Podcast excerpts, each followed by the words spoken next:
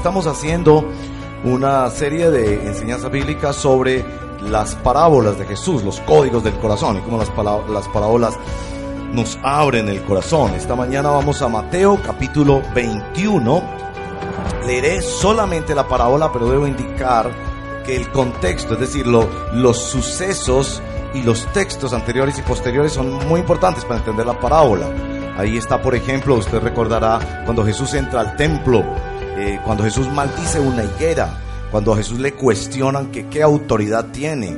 Antes de esta parábola también hay una breve parabolita sobre dos hijos. Uno dijo, papá, yo voy a trabajar en la viña y no fue. Y el otro dijo, no voy y de todas maneras fue. Jesús está confrontando mucho el liderazgo judío en este contexto y abre para nosotros la parábola que es conocida como de los labradores malvados o de los arrendatarios malvados. Es una parábola sobre arrendamiento y todos de alguna manera tenemos que ver con arrendamientos, entonces bienvenidos a la parábola del día de hoy, Mateo 21, eh, verso 33, página 615, entiendo, en las Biblias que ustedes pueden disponer de ellas en nuestra reunión pública. Esta es la parábola, leo en el nombre del Señor para beneficio de todos. Escuchen otra parábola. Había un propietario que plantó un viñedo, lo cercó, cavó un lagar y construyó una torre de vigilancia.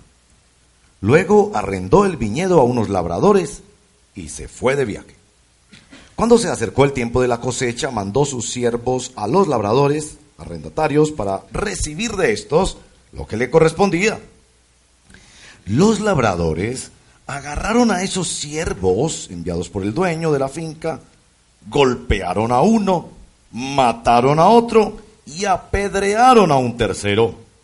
Después, el dueño de la finca les mandó a otros siervos en mayor número que la primera vez y también los maltrataron. Por último, el dueño de la finca les mandó a su propio hijo, pensando, a mi hijo sí lo respetarán.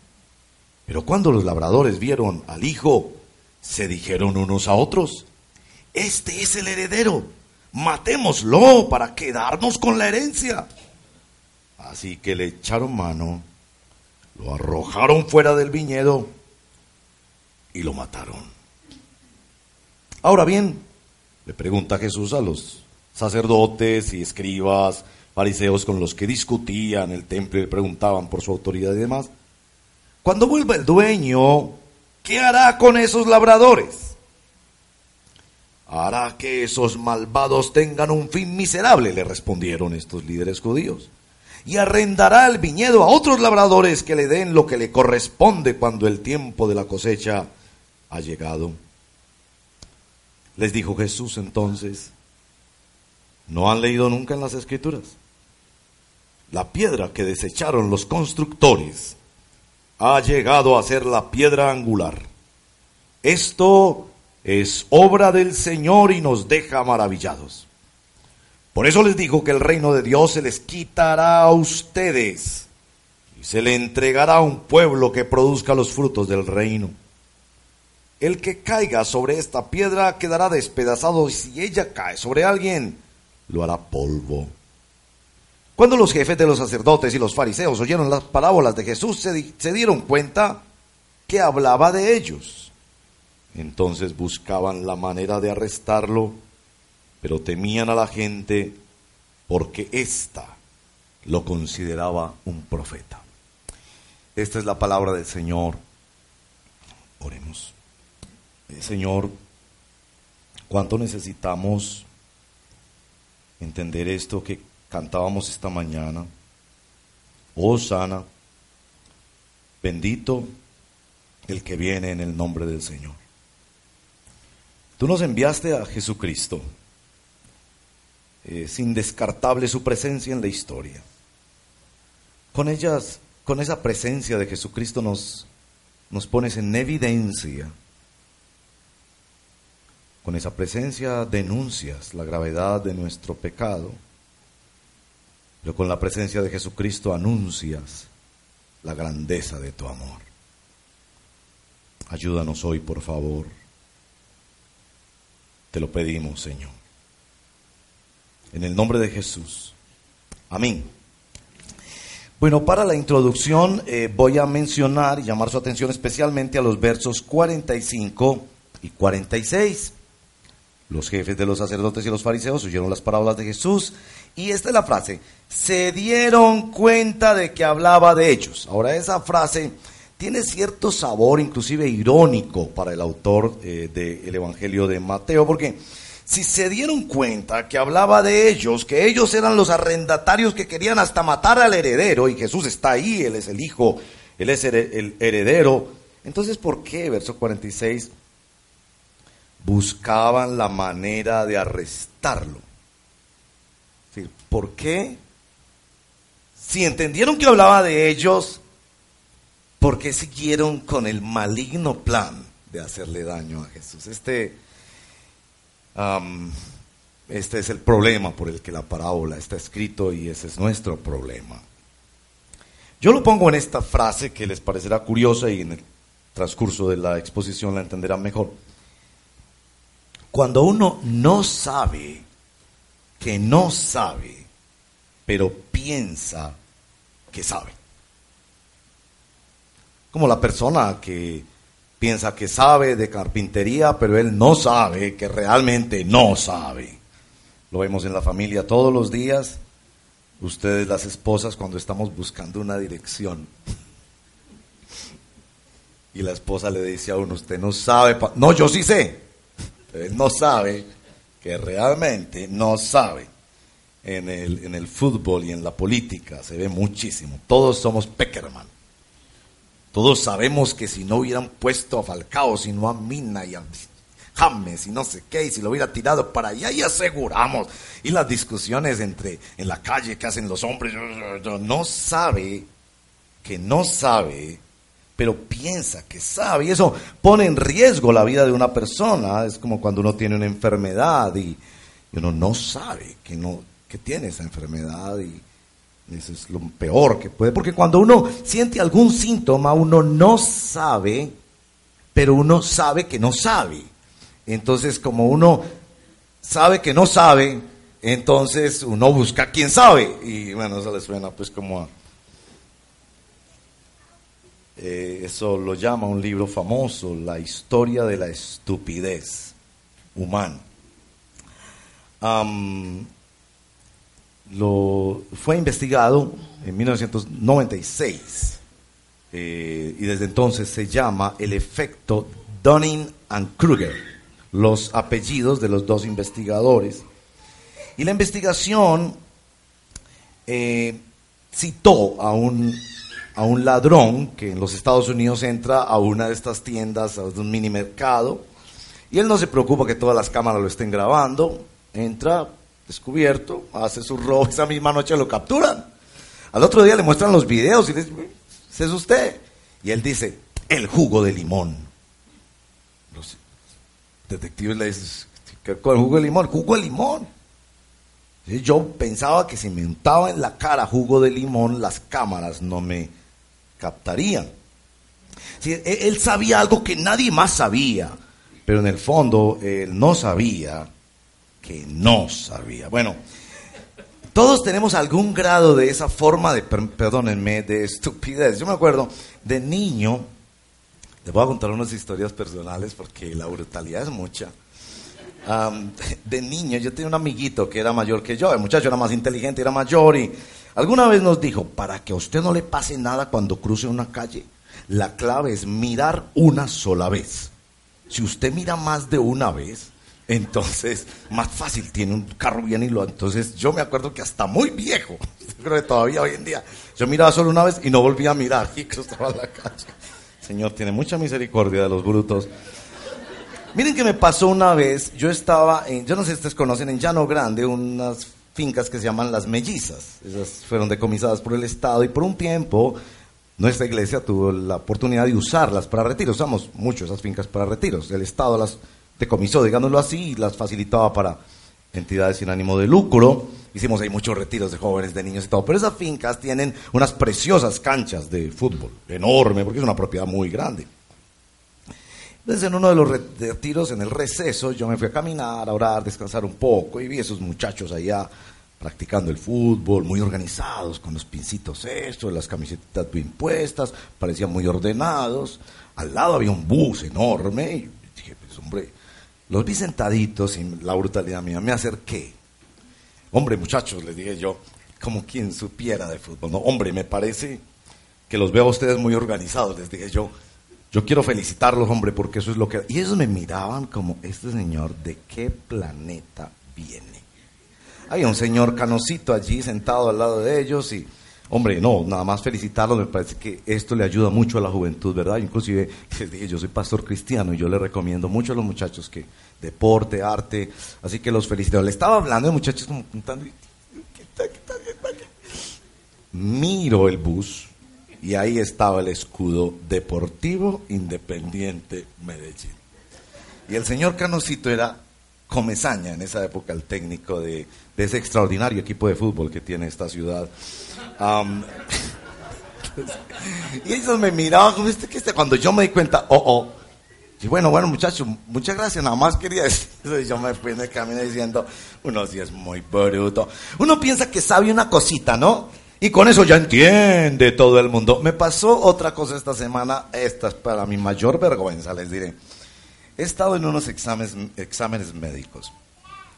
Entonces me, em, me fui pues hacia el laboratorio, un examen de sangre, y adelante de mí va una señora con una jarra de este tamaño directo a entregar exámenes de laboratorio. Y yo dije, yo no puedo creer. Es decir, todavía hay gente tan bruta, pensé yo, porque como yo me hablo a mí mismo, todavía hay gente tan bruta que piensa que para un examen de orina o coprológico debe traer toda la cuestión aquella, cuando, pues, hombre, por favor, el microbiólogo con un poquito es suficiente. La señora tomó su rumbo, se metió a uno de aquellos cubículos allá a hacer sus procesos médicos y yo me senté y decía, no, Dios mío, no, no, yo no puedo creer que a estas alturas todavía haya eh, eh, personas que piensan esto y que hacen esto. Bueno, entro donde el médico y me manda un examen de orina y precisamente me pide un examen de orina que se llama 24 horas de orina. Y a los dos días estoy entrando yo al mismo laboratorio con mi canequita de cosas. Yo entraba y yo decía, yo sí soy muy bruto. Si yo pensaba que con ese pedacito que yo sabía, yo entendía todo el universo. Bien, hasta ahí, por ahora, las historias que les voy a contar hoy. Esta historia, esta parábola es escrita para los puntos ciegos que nosotros tenemos. Todos tenemos puntos ciegos, como cuando conducimos partes que no vemos, y es escrito para eso. Y especialmente para que aquellos que piensan que saben un poquito y entonces ya son más capaces y hasta más sagaces que los demás. Donning and Krager, que fueron los que, los que popularizaron este efecto y lo investigaron, dicen es que la misma ignorancia e incompetencia le hace al hombre ser incapaz de medir o de saber su propia ignorancia e incompetencia. Con el agravante de que existe la tendencia a subestimar lo que sabemos, a sobreestimar lo que sabemos, perdón, y a subestimar lo que otros saben. Quizás esto tiene que ver con esto que los antioqueños padecemos en demasía, que es la terquedad. Eso de que por donde metió la cabeza, por ahí la tiene que sacar. Bueno, eso es lo que denuncia esta parábola.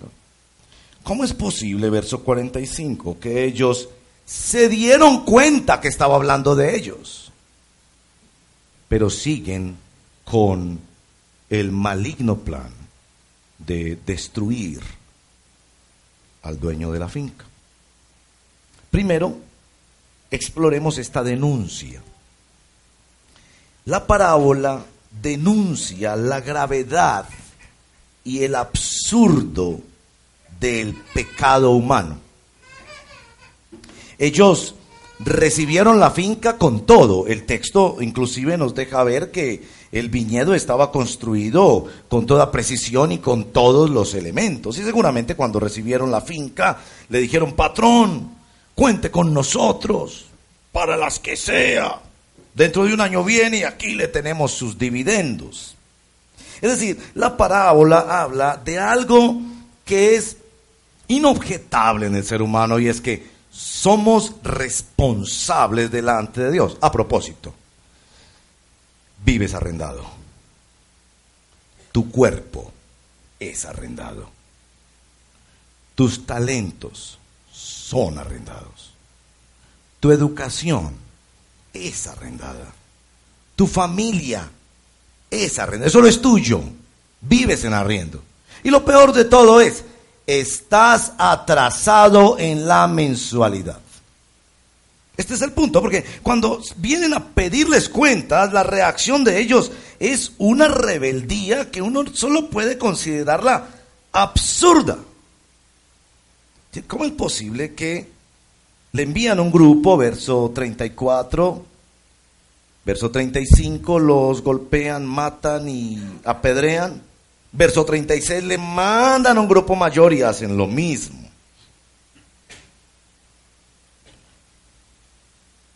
Uno no sabe si los líderes judíos, que es para quienes se escribe esta parábola, se estaban haciendo los locos o qué. Uno puede pensar que algo entendieron cuando ellos dicen, entendieron que hablaba de ellos, pero evidentemente son estas personas que no saben, que no saben. Tal vez por eso desde la cruz nuestro Señor dice, Señor, perdónalos, Padre, porque no saben lo que hace. Hay como una progresión en esta historia. Una progresión de rebeldía, una progresión que revela las raíces. Uno podría decir que al principio estos arrendatarios arrendadores, arrendatarios y los arrendadores eran unos aprovechados. Después, unos conchudos. Después, definitivamente, unos sinvergüenzas. También diríamos unos ignorantes, pero no solo eso, sino indolentes, pero también injustos. Unos miserables, unos criminales, unos indómitos. De hecho, los líderes judíos a quienes Jesús les cuenta la parábola caen en la trampa. Porque Jesús les pregunta en el verso 40, bueno, cuando venga el dueño, ¿ustedes qué creen que debe hacer con estos arrendatarios? Y ellos responden de inmediato, parecido a David, ¿se acuerdan?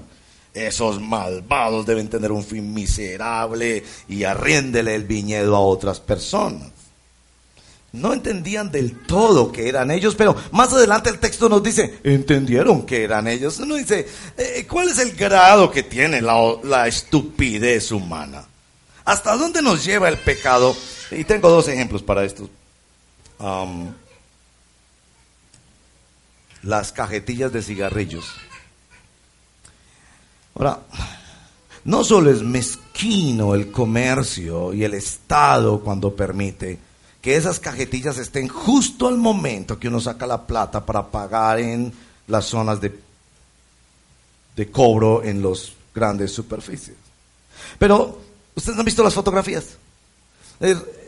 Le presentan a unas, unas fotografías de lo más grotesco que uno pueda imaginar. Ahí está la persona con cáncer de garganta, con cáncer de nariz. Las fotografías que uno quiere mirar están en la misma cajetilla.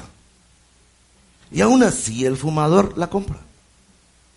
aunque, aunque te muestren que vas a estrellarte, que vas a dañarte, que vas a dañar a muchos, todavía sigues adelante con el plan. No es esto lo que está pasando aquí. Aunque Jesús en la, en la parábola les está mostrando, es esto lo que está pasando. Habían venido los profetas, había enviado Dios tantos comisionados a hablarles de que vinieran a Él y, envía a su hijo y ahora ellos piensan, oh, matemos al hijo. Y, y todavía la historia no ha terminado, porque es el hijo el que les está contando la historia. Y ellos perseveran en el mal, como quien ve la fotografía, sabe que le va a hacer daño y todavía se tira por el abismo del pecado. No sé si ustedes conocen Angelópolis. Me interesó siempre conocer Angelópolis hasta que por fin la conocí. Es un pequeño pueblo antioqueño. Siempre me llamó la atención el nombre. Nada que ver con la realidad de ese pobre pueblo porque ha sufrido el problema de la minería ilegal y todos estos asuntos de minería. Bueno, un día fui con mi familia a, conocer Angelópolis y bueno, fuimos a las minas, minas que dan pena, la verdad, la forma en que seres humanos en pequeñas cavidades se meten a hurtadillas hasta 200 metros, me dijo un trabajador que salió de la mina de carbón y otras cosas, salió y algunos de ellos salen fumando. Entonces, un campesino que salió fumando, eh, le pregunté cuántos años tiene, me dijo 45, pero aparentaba mucho más que 60. Y dije, Señor, ¿usted por qué, fuma? Y allá adentro, usted no sabe que eso una tragedia tremenda. Y me dijo, yo le dije, ¿usted sabe que puede explotar adentro todo porque usted fuma? Sí, sí, sí, yo sé, me dijo. Y dije, entonces, ¿usted por qué fuma allá adentro? Y me dijo esta respuesta es que los bobos nos matamos solos. Eso fue lo que él me dijo. Yo no lo dije, sería irrespetuoso. Él fue el que me dijo eso. Le dije, usted sabe lo que me está diciendo. Sí, sí, sí, sí. Los bobos. Se reía y todo. Que los bobos nos matamos solos. Esta parábola está dibujando y denunciando lo absurdo y lo grave que es el pecado en el corazón humano. Nosotros actuamos en contra de las mismas evidencias en una progresión que nos lleva a nosotros hacia nuestra propia condenación. Y estos hombres entendieron, pero ellos no sabían que no sabían, pero se escondían detrás del pedacito que sabían un poco, si me permiten, el problema de los agnósticos y de los ateos a un tema que podemos hablar en otra ocasión más ampliamente, pero el agnóstico se diferencia del ateo, el agnóstico. El agnóstico dice, yo no tengo suficiente evidencia para saber que detrás de esa pared hay un elefante. Entonces el agnosis, el, agnóstico básicamente dice, yo no sé, no sé si, si hay o no algo allá. No sé. Y como no puedo saber, entonces no, no hago nada al respecto. No busco a Dios, no hago nada, ¿cierto? El ateo es mucho más atrevido que el agnóstico. El ateo dice, no, yo sí sé que allá detrás de esa pared no está. Por supuesto, no se trata de un elefante, sino de Dios. Y el agnóstico y el ateo comparten un universo cerrado, es decir, ellos piensan que solo existe lo que ellos pueden comprobar. Pero noten esto, están pidiéndole orgullosamente a toda la creación infinita de Dios que se reduzca a lo que ellos pueden comprender. Y están desconociendo que la realidad no es solo realidad natural, que es realidad sobrenatural. Y están arriesgando su vida por el pequeño pedacito que ellos conocen, porque la verdad es muy pequeño lo que conocemos de toda la inmensa creación de Dios. Pero ellos ya llegaron a la conclusión de que no hay nada más fuera de este universo cerrado, visible y comprobable en un laboratorio. Por supuesto, muchos de los científicos saben muchísimo más que nosotros de esa creación de Dios material y visible. Pero no se atreven a aceptar que hay algo más allá que ellos no conocen y de hecho llegan al punto de esta estupidez humana de no saber, que no saben, porque se aferran a un pedacito de lo que saben. Pero esta historia no solo denuncia el absurdo del pecado humano que rechaza a Jesucristo, sino que esta historia anuncia lo que yo he llamado aquí en mis notas el extravagante amor de Dios. Eh, un buen ateo y un buen agnóstico diría, si Dios existe, jamás haría esto. Es que la historia es hasta ridícula manda a tres, se los matan, golpean, apedrean, manda a otros mucho más, les pasa lo mismo y enseguida manda al hijo solo. Eh, lo dice el, dueño de la finca, señor, ¿usted qué estaba pensando? Que por favor, usted se, las, se lo puso en bandejita de plata. ¿Por qué hace eso? Esta semana en las noticias, una madre caleña está mirando como muchos que tienen algo de tiempo para hacer eso, los videos en las redes sociales. Y entonces hay un video viral de un muchacho que está haciendo vandalismo en Cali, que está atracando con una navaja, que es un sinvergüenza, un bandido de 16 años y para sorpresa de la señora es su hijo.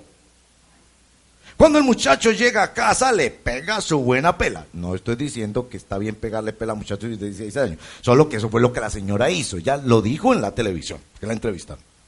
Y ella misma, después de que lo ha disciplinado, lo lleva a la comisaría de policía y se lo entrega a la policía. Bien, esa clase de entregas uno las entiende. De hecho, uno pensaría hasta que es ejemplar. Si usted tiene un hijo bandido, entrégueselo a las autoridades. Pero no esta clase de entrega. Este, este es el mejor ser humano que ha vivido. Partió la historia en dos. Su vida pura sus enseñanzas extraordinarias, su poder sobrecogedor, la forma en que amó al niño, a la prostituta, al leproso, lo abrazó, no, no, no.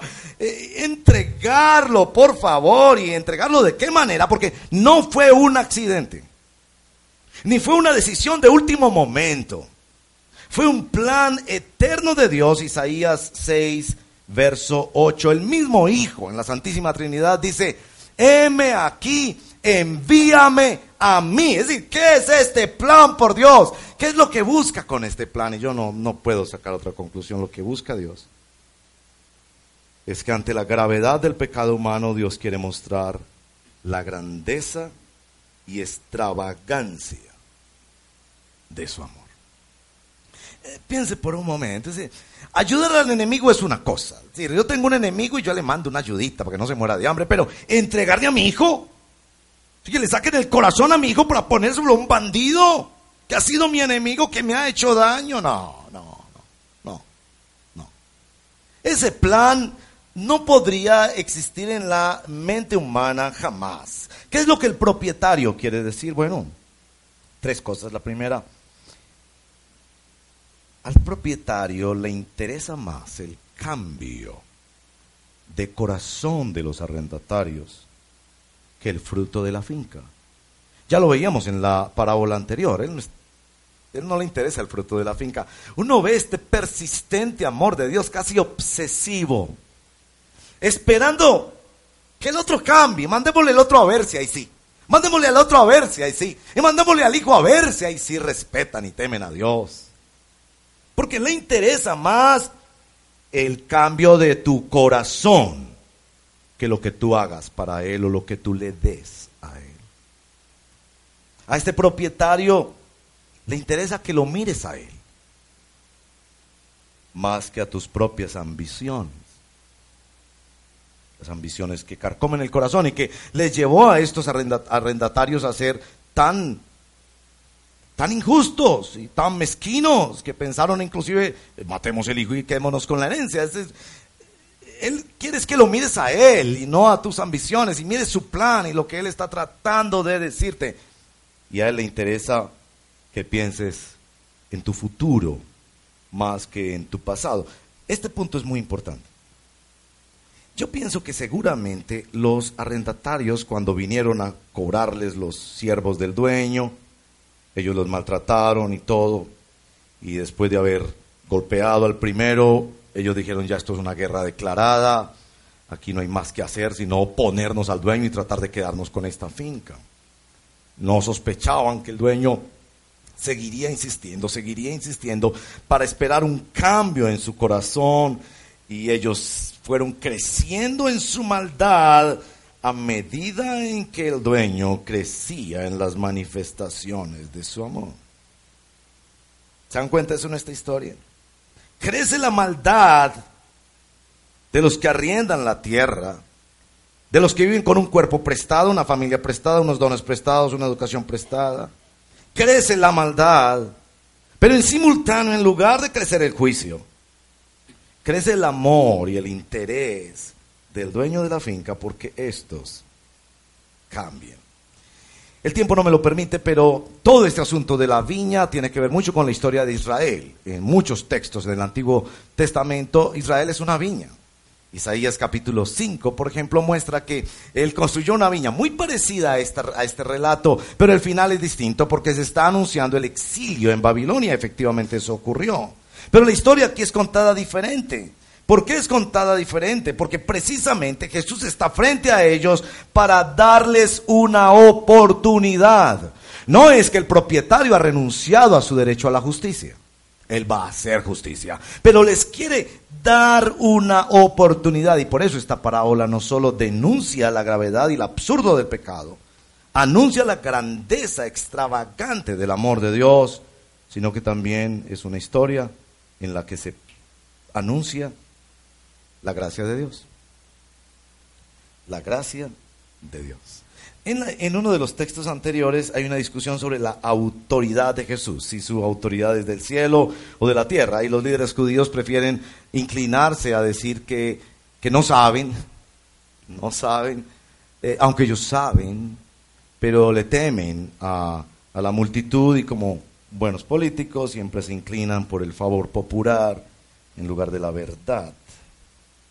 Y entonces se nos presenta la autoridad de Jesús que podría venir con ejército a reclamar su viña y a hacer justicia, pero viene como un niño indefenso que crece entre los seres humanos y que está dispuesto a llevar nuestro pecado. Esta, esta parábola es como una maqueta como una réplica a escala cuando usted entra a un centro comercial o cuando entra a una de estas salas de ventas de los proyectos de construcción, que los hay muchos en la ciudad, y allí se describe en esa maqueta en tres dimensiones, cómo es eso. Yo a veces le hago la broma a las señoritas en los salones de ventas, le, le, digo, ¿qué es eso? Ella me dice, ese es el proyecto. Y entonces le digo, ¿y todos vamos a caber ahí?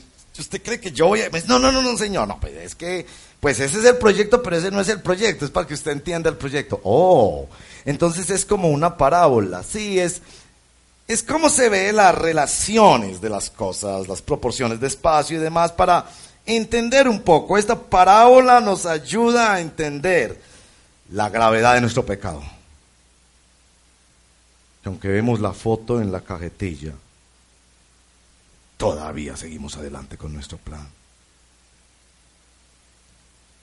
Y la grandeza extraordinaria del amor de Dios. Pero es, no solo una maqueta que nos dice cómo y qué, sino dónde me ubico yo. No sé si ustedes han notado cuando uno está perdido en un centro comercial. Uno llega a esas maquetas, a veces están en dos dimensiones o en tres, y, uno siempre quiere ese letrerito, ese letrerito como me parece a mí que tiene un sabor evangelio extraordinario. Usted está aquí. Ese letrerito lo salva todo. Porque a uno no le interesa tanto saber qué tan grande es el centro comercial, al fin y al cabo eso no es Dios, no. Pero a uno le interesa ese letrerito. Usted está aquí. Eso es lo que hace esta parábola. Ayudarte a ubicarte. ¿Dónde estás tú? Y todos luchamos con este asunto de un pecado que lo tenemos en las venas y que nos nos mueve a hacer lo que sabemos que nos destruye. Sabemos que mirar eso nos destruye y miramos. Sabemos que decir eso nos destruye o destruye a otras personas y lo decimos. Sabemos que comer eso nos destruye y nos lo comemos. La gravedad de este asunto que nosotros actuamos contra la evidencia y actuamos contra nosotros mismos. Pero cuando el letrerito dice, aquí está usted y nos damos cuenta que estamos perdidos, es porque hay la oportunidad de encontrar un camino y esta es la oferta de esta parábola, es la oferta del amor de Dios. Em, noten que en esta historia no hay agencia de arrendamientos. No quiero hablar mal de las agencias de arrendamiento, me parecen negocios que vale la pena y que son muy importantes a la hora de uno hacer un negocio bien hecho y bien asegurado. Pero Dios no puso una agencia de arrendamientos entre nosotros y Él. Él se encargó directamente del asunto. ¿Y a qué precio? ¿A qué precio se encargó directamente del asunto? Enviando al unigénito Hijo de Dios. Este, este es el poder del Evangelio, porque los fariseos y los sacerdotes, cuando hicieron ese análisis tonto, pensaron que el problema estaba en el otro lado. ahora entendemos, entonces eliminemos a Jesucristo. Como el agnóstico y el ateo piensan que la solución de la humanidad es eliminar la religión. Una cosa que ha estado presente en todas las culturas y en todas las civilizaciones, y ni siquiera se hacen la pregunta, oye, ¿no habrá por lo menos alguna razón para que todas las culturas, en todas las épocas, hayan tenido religión? Pero ellos piensan que el problema está fuera de ellos, entonces hay que eliminar a Jesucristo. Eliminemos a Dios. Y si eliminamos a Dios, esto se arregla. Esa era la forma tonta de ellos pensar. Pensaban que el problema estaba en el otro lado. Como el señor del jugo de limón. Él pensó, no funcionaron bien las cámaras. Y yo no soy un ladrón, ni, ni soy de malas, porque como Pablo Escobar que pensaba que el problema era que no lo dejaban trabajar. Es decir, el, el pecado llega a enseguecernos tanto. Y por eso es que el Evangelio nos llama a ver el asunto al revés. El problema está de este lado y la solución está del otro lado. Que aquí está el Señor Jesucristo antes que se termine la historia, contándote la historia. El Evangelio de alguna manera es una sentencia anticipada. El Evangelio eh, te cuenta hacia dónde vas si sigues así. El Evangelio es entonces, una oportunidad para ver, en primer lugar, la gravedad absurda de nuestro pecado y en segundo lugar, la grandeza extravagante del amor de Dios.